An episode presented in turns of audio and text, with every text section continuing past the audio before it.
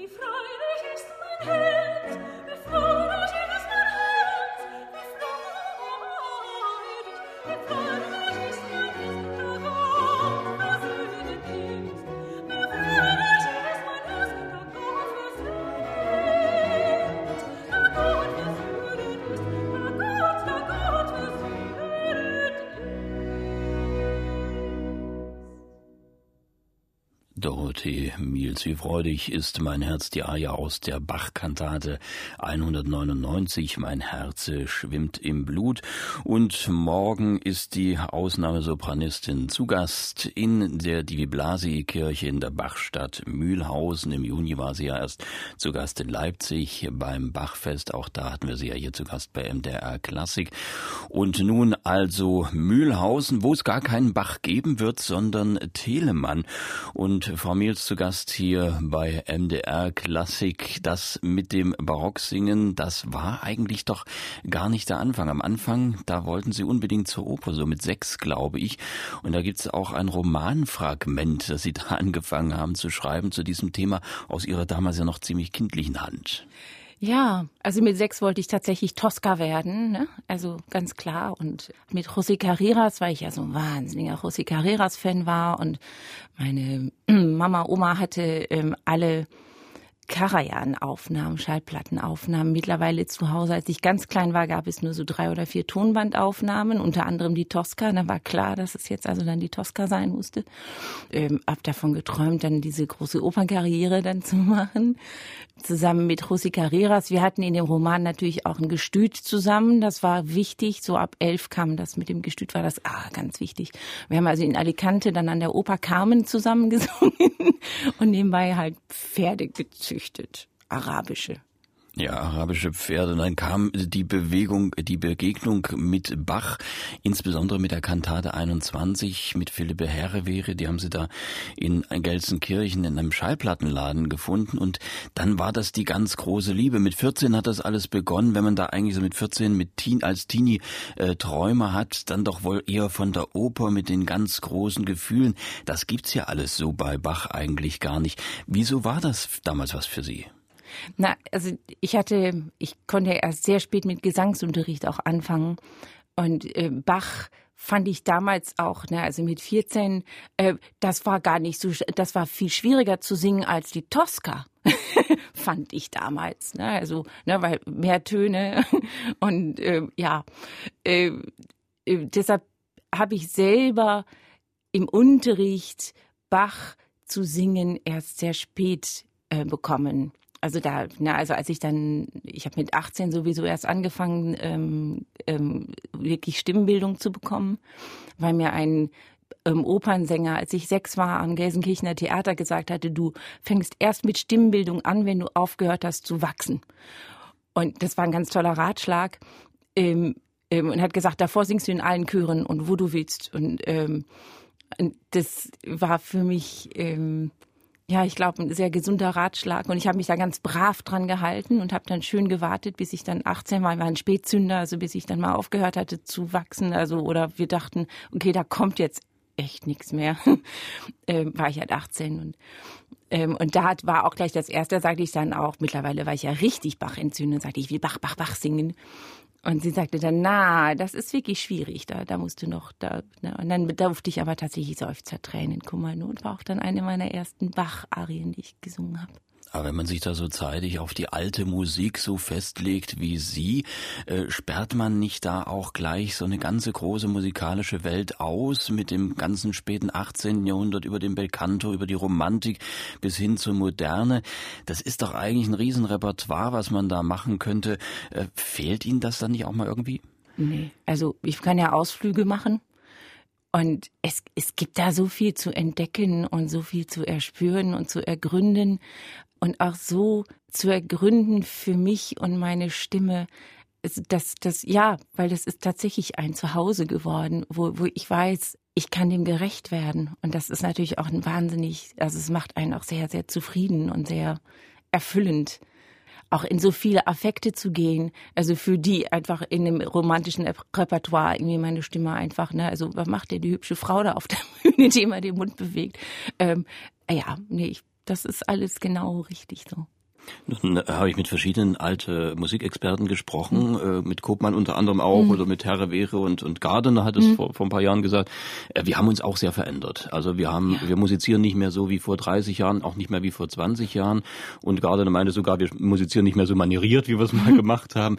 Äh, erleben Sie das auch, dass sich die alte Musikbewegung in so einer Fluktuation befindet, in so einem ständigen Wandel? Ja, auf jeden Fall. Ich meine, ist es doch auch eigentlich klar, als, als wir oder als unsere vor Vorgenerationen, also in meinem Fall ja vor Vorgenerationen anfingen, diese Musik wieder zu entdecken, die Traktätchen zu lesen, zu lesen, ähm, wie wurde denn jetzt so ein Zink gebaut und wie wie klang das dann? Das war ja erstmal musste man ja wirklich aus dem aus dem Text, aus den Quellen, aus den Bildern sich irgendwie vorstellen, wie mag das geklungen haben, wie mag das sein? Und ich meine, es gibt diese diese wahnsinnig berühmte Aufnahme vom Orfeo von Hanon Kur aus den 60ern und äh, ne, also Leute, die zum ersten Mal mit alter Musik in Berührung kommen, die, die, die fangen natürlich an zu kichern, ne, weil das, das, das trötet und das, na, also, Entschuldigung.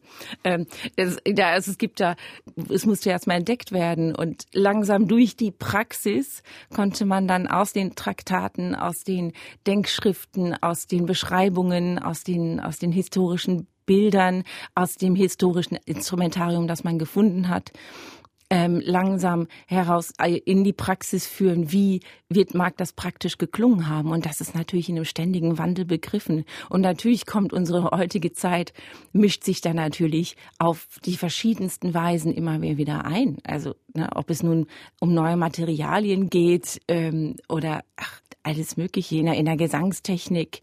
Ne? Also dann hatten wir irgendwann gedacht, okay, jetzt dürfen wir halt überhaupt gar kein Vibrato mehr machen. Und dann haben wir dann irgendwann dann alle die Kehle irgendwie festgehalten und irgendwie die Töne irgendwie so durch, durch die Gurgel geschoben. Und so klang's dann auch. Der Vorteil war, tatsächlich haben wir, solange dann unsere Stimmen das ausgehalten haben, was ja nicht so lange war, haben wir tatsächlich mal festgestellt, okay, also wenn man jetzt in einem Schlusston zum Beispiel das Vibrato weglässt, dann kann man auf einmal eine reine Terz erfahren. Und das ist, und ich, das ist für mich immer noch eine körperliche Erfahrung eigentlich. Also diese Obertöne, die dann entstehen, diese unglaubliche Entspannung. Man kriegt, man versteht auf einmal auch Harmonik ganz anders. Also die Spannung einer, einer Dominante oder die Spannung, wenn auf einmal Bach zu einem Thema wie Kreuz und Tod ganz viele Kreuztonarten in die, in, in, in die Partitur mischt. Äh, man, man, man nimmt das ganz anders wahr, äh, was, was wir mit Vibrato niemals festgestellt hatten. Und dann wissen wir, okay, und dann gibt es einen dramatischen Peng und da kann ich jetzt mal richtig loslegen. Und na, und ähm, ja, und dann haben wir einfach gelernt, Vibrate zum Beispiel zu dosieren. Also, ne, dass wir es mal mehr und mal weniger und an manchen Stellen ist es halt eher, eher dienlich, in anderen Stellen ist es, ist es eher schädlich. Und damit auch einen gesünderen Umgang mit unseren Stimmen wieder gelernt haben, was ein, was ein Prozess auch war natürlich. Und ohne Vibrato bedeutet ja auch nicht, dass der Ton nicht bewegt und nee, dass er das eben genau, ja, das haben wir dann auch gelernt. Ne? Also, ne, also wo wir erst dachten, aha, Vibrato ist also immer schön festhalten. Ne? Und dann haben wir immer gemerkt, nee, geht auch anders. Es geht auch anders. Dort Miels hier bei MDR Klassik. Wir reden gleich weiter, aber erstmal gibt's einen schönen Telemann. Morgen ist ja Dorothee Miels mit Telemann zu Gast in Davi Blasi in Mühlhausen beim MDR Musiksommer. Und hier singt sie Süße Hoffnung, wenn ich frage, die Eingangsarie zur Kantate, die Hoffnung des Wiedersehens. So heißt auch, also hieß auch ihre CD damals aufgenommen mit dem L'Orfeo Barockorchester unter Michi Geig.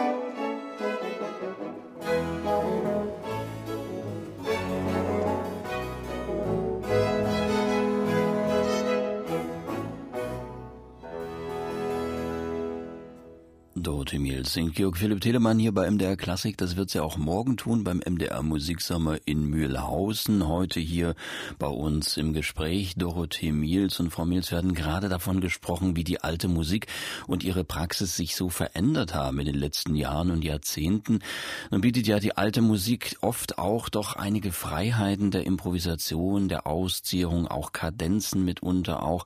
Das alles ist ja bei ihrem Kernrepertoire, also bei Johann Sebastian Bach eigentlich nicht so. Bach hat ja alles notiert, da kommt man eigentlich gar nicht dran vorbei. In der Barockoper, da gäbe es das aber durchaus, diese Improvisationsmöglichkeiten, sage ich mal. Vermissen Sie das manchmal? Denn so viel Barockoper machen Sie ja nicht. Ähm, nee. Nee, also weil es gibt ja so viele andere Parameter als immer diese Ornamentik. Das, also das finde ich irgendwann auch langweilig. Also weil es gibt so viel, was ich an Stimmfarbe, Klangfarbe, Wortfarbe, ähm, ähm, auch dann an, ja, das ist ja auch eine Art von Freiheit. Wie, ja, wie, wie gestalte ich jetzt ein Wort weh oder Tod oder Nacht und in welchem Zusammenhang steht steht diese Nacht ist es ist es eine eine eine leere Nacht die äh, nichts enthält außer Sünde oder ist es eine Nacht die etwas sehr positives hat das ist ja was auch eher eine romantische Vorstellung ist Frau Milz, Sie lehren ja auch, das heißt, Sie ja. geben das weiter, was Sie jetzt sozusagen an Begeisterung und mhm. an Wissen über die Bachsche Musik im Besonderen, aber über die alte Musik auch im Allgemeinen haben. Was, was geben Sie Ihren Schülern weiter vor allem? Also natürlich versuche ich, ähm, die Begeisterung, die ich selber habe, meinen Studenten einzuimpfen, immer weiter zu lernen, zu suchen, den Klang zu gestalten, zu, zu finden, für Barockmusik zu, zu leben und zu brennen, was eigentlich ganz, ganz einfach ist, weil also bei dem Thema ist es eigentlich fast geschenkt. Ja, äh, natürlich meine Erfahrung weiterzugeben, immer wieder den Blick auch, auch darauf zu richten, also ne, ich, obwohl ich mich als, als reine intuitive, aus dem Bauch raus Praktikerin sehe und empfinde, lese ich und versuche, äh, das, was an Forschung passiert, halt umzusetzen und, und neu einfließen zu lassen. Aber trotzdem, ja, in diesem Spontanen zu bleiben, weil ich glaube, dass, das ist in der Praxis am Ende unerlässlich. Und den Studenten genau diese, diese, diesen Grenzgang auch, auch, auch zu vermitteln zwischen, zwischen Wissen und dann Wissen wieder loslassen und einfach machen. Und jetzt am Wochenende, da sind Sie zu Gast in Mühlhausen zusammen mit dem Blockflötisten Stefan Temming. Und Mühlhausen ist ja eigentlich Bachstadt, aber Bach ist gar nicht mit dabei, sondern Telemann. Und Sie haben ja gesagt, den lieben Sie auch sehr. Das ist ja vielleicht der immer noch meist unterschätzte Barockmeister, den wir hier so haben in Deutschland. Zu Lebzeiten hoch verehrt, auch von Bach selbst, der ihn ja sogar zum Taufpaten seines Sohnes Karl Philipp Emanuel bestellt hat. Händel hat ihn bewundert und geschätzt. Und Sie sind mit Telemann auch schon früh bekannt geworden, äh, so wie mit Bach oder kam das erst später? Ähm, ja, also da gab es für mich eine ähnliche Erleuchtung auch, weil mit meiner Geige hatte ich dann mit unserem Physiklehrer, der, der hat leidenschaftlich gern gebratscht, hatten wir so Triosonaten und mit einer anderen Familie auch und das war alles noch so ähm, ähm, ja, wie soll ich sagen, im Stil der 50er Jahre haben wir da, haben wir da rum, rumgeschrubbt. Und dann war es tatsächlich so, das war, das ging mir auch mit Bach so, dass auf meiner Geige habe ich das immer dann so, so rumgesäbelt und geschrubbt und dachte, ja, ganz nett, aber irgendwie langweilig. Und und mit, mit der Entdeckung ähm, historischer Aufführungspraxis war es auch da so, dass ich merkte, oh nee, guck mal, also was da an Figuren drin ist und, und wie, wie bildreich Telemann auch instrumentiert und gestaltet und der späte Telemann, also da war es dann wirklich um mich geschehen. Als ich dann mit Ludger Remy, die, die späten, der Tod Jesu und die Auferstehung, diese, diese späten Kantaten, da dachte ich, wow, ich meine, der, der Mann war dann schon, schon sehr alt, aber immer noch absolute Avantgarde. Also normalerweise merkt man das ja, dass die Leute dann irgendwann in ihrer, in ihrer besten Zeit stehen bleiben und dabei dann alt und grau werden. Aber das ist da ja überhaupt nicht so. Der ist ja wirklich ganz, ganz vorne dran. Also was der da an neuen Tönen und entwickelt, die, die Art und Weise, wie er mit Accompagnati auf einmal umgeht. Das ist dann für mich als Sängerin natürlich, also ja, wahnsinnig, wahnsinnig, wahnsinnig spannend und, und ja, sehr, sehr schön. Das entfernt sich ja eigentlich auch schon vom Barocken, dann der späte Total, Telemann. Ja, das geht ja, schon in genau. diese galante, frühklassische ja, Richtung. Ja, genau. Sie haben Ihr Konzert in Mühlhausen überschrieben mit Lauter Bonne. Das, mhm. das Programm haben Sie ja mhm. selbst zusammengestellt. Mhm. Vielleicht können Sie uns ein bisschen was zu dem Hintergrund sagen. Ja, also zusammengestellt haben Stefan Temming und ich. Ne? Ähm, ähm, ja, ja, also es gibt natürlich einen unglaublichen Reichtum an Kantaten. Ähm, es ist eine natürlich lauter Wonne, lauter Freude. Und also damit könnte ich eigentlich meinen Beruf beschreiben. Also das natürlich gibt's da auch die Zeiten, wo ich denke so, oh, jetzt wieder in den Koffer packen und, und welche Noten muss ich mitnehmen? Klar, aber trotzdem, also das, das Singen selber, das Aufführen ist tatsächlich eine, eine wahre Wonne. So kamen wir dann auch auf den Titel, klar, und das ist der Titel einer, einer der Kantaten ehrlich gesagt waren, waren, wir, waren wir alten Philister dann so unterwegs, dass wir halt guckten, welche ist denn noch toll. ähm, äh, weil sie wurden ja wirklich auch gar nicht so viel aufgenommen, was mich wirklich erstaunt. Am liebsten würde ich ja alle machen. Also das, das, denn, denn ich weiß nicht, egal welche, welche ich im harmonischen Gottesdienst aufschlage. Also jedes Mal denke ich so, boah, boah, und die Rezitative, die sind ja endlos lang. Und man denkt immer so, wie viel, wie viel Rezitativ fällt eigentlich ein Zuhörer aus? Aber dann, da ist es dann wirklich, da kommt es wirklich dann absolut darauf an, den Text rauszuschreiben und rhetorisch zu sehen, wie gehört das zusammen, was Telemann manchmal auseinanderreißt und was man dann rhetorisch wieder zusammenfügen muss. Da fühle ich mich fast wie so ein, so ein Politiker oder so. Ne? Also das, das, ähm, ja, um dann wirklich auch Schachtelsätze, ist gar kein Ausdruck, ähm, wieder zusammenzuführen und, und verständlich zu zu machen und da ist wieder eine Interphrase und da kommt noch eine und dann geht es aber da weiter und der Hauptsatz ist dann irgendwie so, so 25 Takte später, dann geht das irgendwann mal weiter. Davor gab es nochmal ziemlich viele wichtige Einschübe.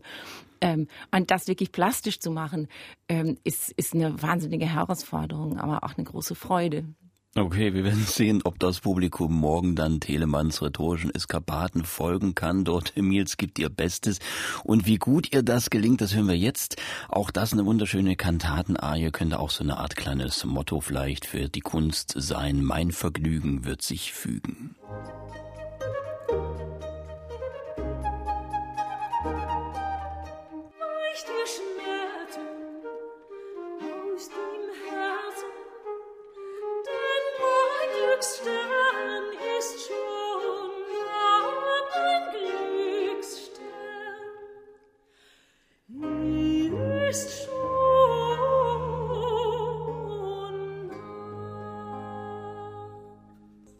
Vergnügen wird sich fügen. Dorothee Miels und ihr zweiter Liebling sozusagen Telemann Nachbach natürlich. Morgen wird sie beim MDR Musiksommer in Mühlhausen zu erleben sein. Heute hier im MDR Klassikgespräch. Frau Miels, wir hatten gerade über die kleinen Probleme mit der barocken Sprache geredet, gerade bei Telemann. Ewig lange Schachtelsätze in den Rezitativen, vor allem sehr gedrechselte Wortwahl. Das alles dann vielleicht auch noch verpackt in schwierige musikalische Melismen. Da stelle ich mich, mir stelle mir nicht so ein einfach vor, sich da reinzufuchsen. Ja, also ich finde, es geht tatsächlich über die Rhetorik und ähm, ähm, die musikalische Rhetorik von Telemann hilft da natürlich auch sehr weiter. Und na, da sehe ich auch, ähm, na, also manchmal, wenn ich dann selber denke, so, hä? Was wollen die mir jetzt gerade sagen? Also bei den Bachkantaten geht's ja auch oft schon so, dass man, also dass ich als Deutsche dann denke, dieses Bachkantaten durch so, äh, was wollen die sagen? Dann lese ich mir mal die Übersetzung vor, eine englische und französische, ne, um nochmal einen neuen Interpretationsansatz. Ah, ah, ah, ja, okay.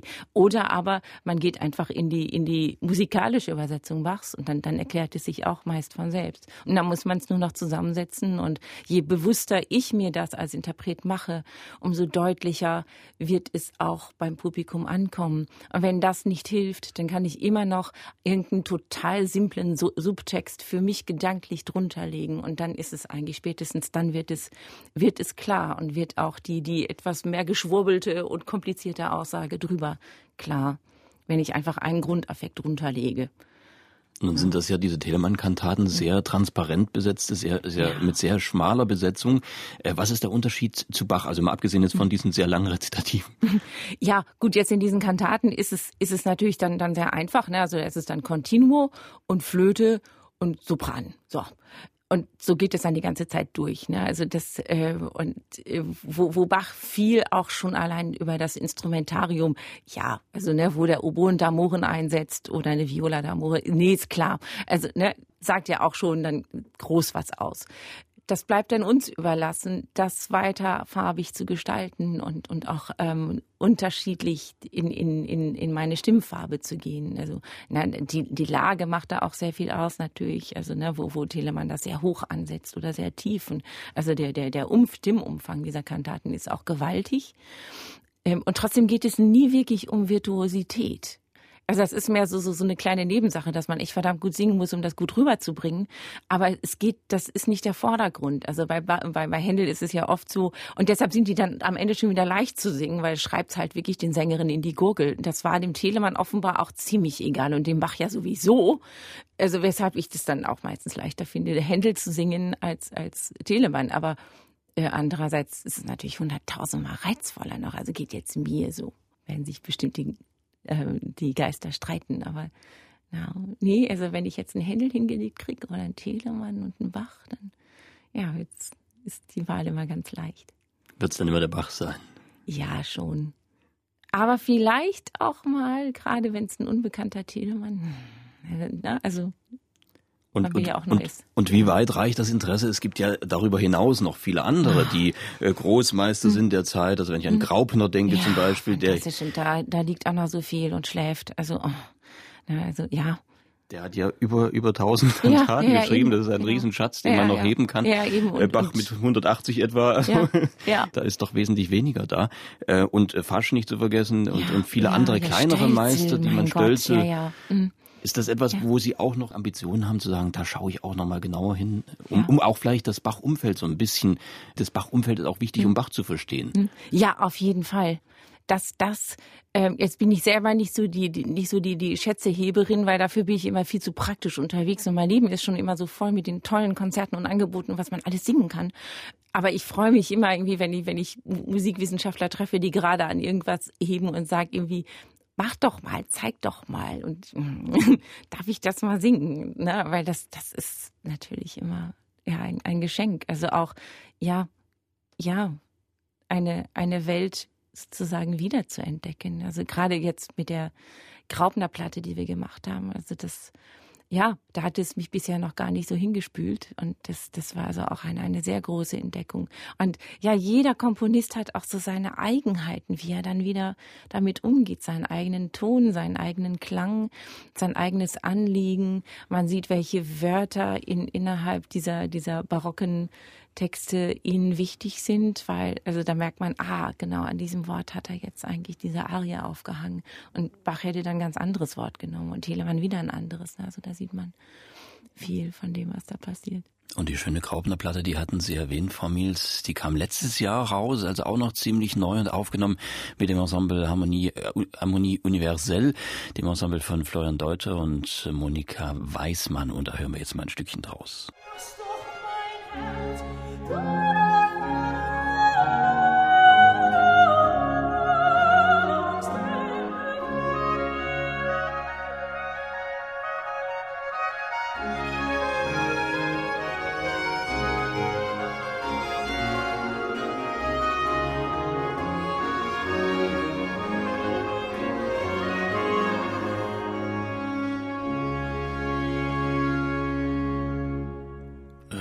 Geist, lass doch mein Herz dein Wohnungstempel werden. Das klingt ja vom Deutsche auch so ein bisschen schwurbelig, aber vielleicht nicht ganz so wie bei den Telemann-Rezitativen. Das war die Eingangsarie zu dieser wunderschönen Kantate von Christoph Graupner, dem Darmstädter Hofkapellmeister, der ja beinahe statt Bach Thomas Kantor geworden wäre, hätte da nicht der Darmstädter Fürst ein bisschen was an Gehalt draufgelegt, um einen Wechsel seines besten Spielers nach Leipzig zu verhindern.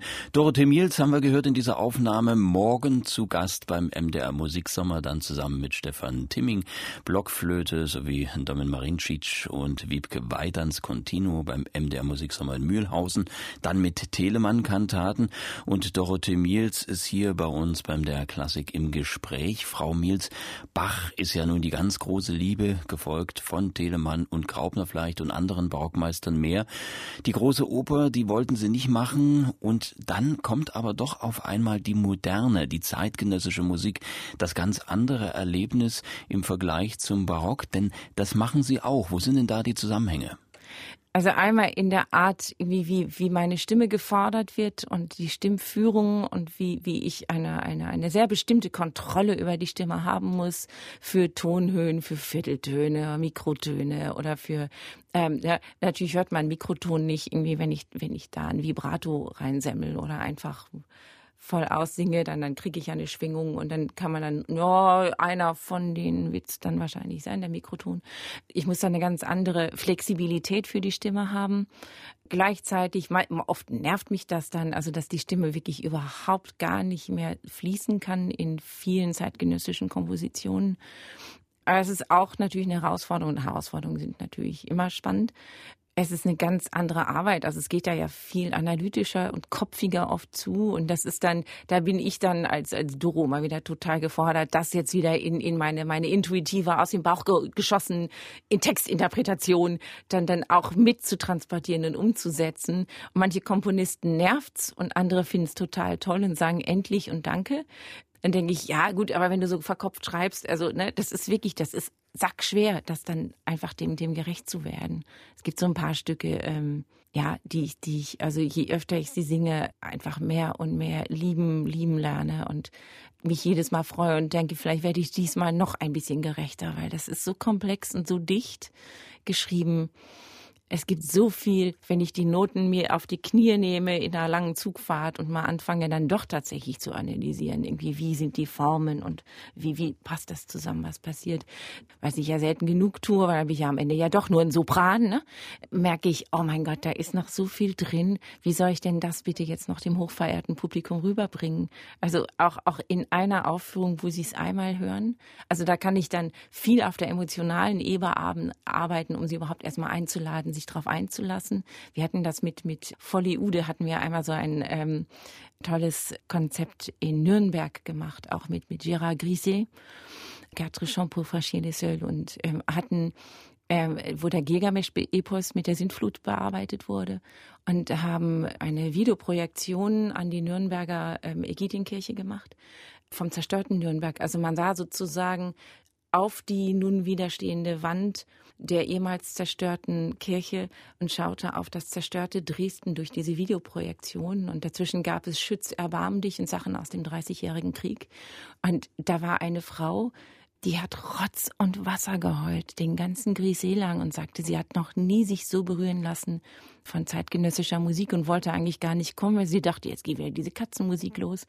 Und wo ich dachte, ja, jetzt haben wir das, jetzt haben wir wirklich auch, auch eine Aussage transportiert und Menschen berührt, was, ne, also wo es dann auch oft einfach Rück, Rückhalt gibt, wo Vorbehalte und sagen, ja, nee, also weiß nicht, sagt meine Oma immer, ne, also hat sie dann immer gesagt, naja, das ist ja diese Katzenmusik und äh, was sagt mir das und so, ne, und da war ich natürlich erst recht gepackt und dachte, pass auf, ich zeig's die Oma. Die Oma. Ähm, ja. Wenn Sie sagen, also gerade die zeitgenössische Musik, die fordert so diese, diese stimmlichen Feinheiten, mhm. also bis in die Mikrotonbereich hinein. Mhm. Und auf der anderen Seite fordert die Barockmusik eine sehr große stimmliche Beweglichkeit. Profitiert mhm. da auch das eine vom anderen? Ich würde sagen, ja. Also es ist auch so, dass wenn ich mich dann mal wieder mit, mit den, mit der, äh, gerade mit, mit der mikrotonalen zeitgenössischen Musik auseinandergesetzt habe, was ja, jetzt mal eine Herausforderung ist. Mein Mann ist ja auch mikrotonaler Komponist. Und ich komme dann wieder zurück in die Barockmusik. Also zum einen ist es ehrlich gesagt eine Befreiung.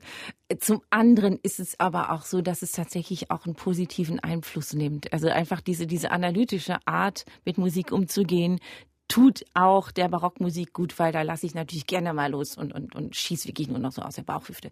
Und das, also ich finde beides, in beide Richtungen befruchtet sich das sehr. Also natürlich ist es auch immer so, dass ähm, je mehr man sich auf eine Stilrichtung festlegt, äh, wie ich es mit meiner Barockmusik, umso gesünder ist es, immer mal wieder Ausflüge in, in die anderen Stilrichtungen zu tun, weil das ist, hat immer einen wahnsinnig gesunden Einfluss aufs, auf Geist, Hirn, Stimme, auf alles. Einfach nochmal, ja, mit anderen Augen drauf zu schauen und dann wieder in die eigenen Augen zu gehen. Und ja, es ist, es, man bereichert sich natürlich, man erweitert sich. Das geht aber gut zu Hause. Der, der Mann, der zeitgenössisches komponiert ja. und sie die, die Barockarien äh, übt. Äh, ja, ja, er ist, er ist ja auch totaler, strenger Kontrapunktiker. Also das, das äh, ein totaler, unglaublicher Bach-Fan. Also von daher, das, das, äh, das äh, wird mit großem Wohlwollen angesehen. Aber es gibt auch eine Welt abseits der Musik sozusagen, wo äh, Dorothee Miels sozusagen nicht singt und nicht Bach im Ohr hat, sondern äh, mal ganz loslassen kann. Ja, also tatsächlich irgendwie äh, schwurbeln eigentlich immer irgendwelche Musikfetzen dann im, im Hirn rum. Also das dauert auch, wenn ich dann mal zu Hause bin, was ja selten genug vorkommt Also meistens, ich habe so ein paar Rituale. Also Kochen gehört da auf jeden Fall dazu. Zwiebelchen schneiden, das Haus mal wieder mit, mit, mit Koch- und Essensdüften zu füllen. Das ist so, so wie, wie, wie mein Mann sagt, die Pissmarke. Ähm, das aufs Fahrrad zu steigen, dann, dann, ich bin ja, ich bin ja Hobby-Vogelbeobachterin. Ähm, ähm also irgendwie lade dann sehr viele Vögel auch jetzt im Sommer mit Sommerfütterung ganz wichtig, weil es gibt ja so wenig Insekten in den Garten ein und freue mich wahnsinnig. Es ist dann tatsächlich auch so, dass in dem Baum vor dem Haus, wenn, wenn ich mit meinem Taxi dann da lande und die Koffer auspacke, ähm, dann gibt's so eine Kohlmeise, die sitzt dann meistens in dem Baum auf Wacht und fängt dann an, ihren Kontaktruf zu machen. Und bis ich dann mit meinen Koffern dann oben in meinem, in meinem Zimmer, wo ich auch vor dem Fenster füttere, ähm, angekommen bin, ist der Baum voll mit Vögeln. Also weil die kommen dann tatsächlich, die wissen dann, also ne, die, die erkennen Gesichter. Und, und dann sind da ja irgendwie die, die ganze Meisen, Meisen, Bochumer Meisenschar irgendwie monstert dann darum und äh, der Specht kommt, mittlerweile in dritter Generation, also die Kinder bringen dann die eigenen Blagen wieder mit und so. Ne? Der Amselmann wird immer, zu, wird immer zutraulicher jetzt auch, was auch sehr schön ist. Ne? Der kriegt ein Äpfelchen. Und das wissen die. Ne? Manchmal ist die weg. Dann gibt's halt so, so die Dauerfutterstation. Und wenn sie dann wieder da ist, dann gibt's Leckerchen, also ne, Mehlwürmer und lauter so Sachen. Also.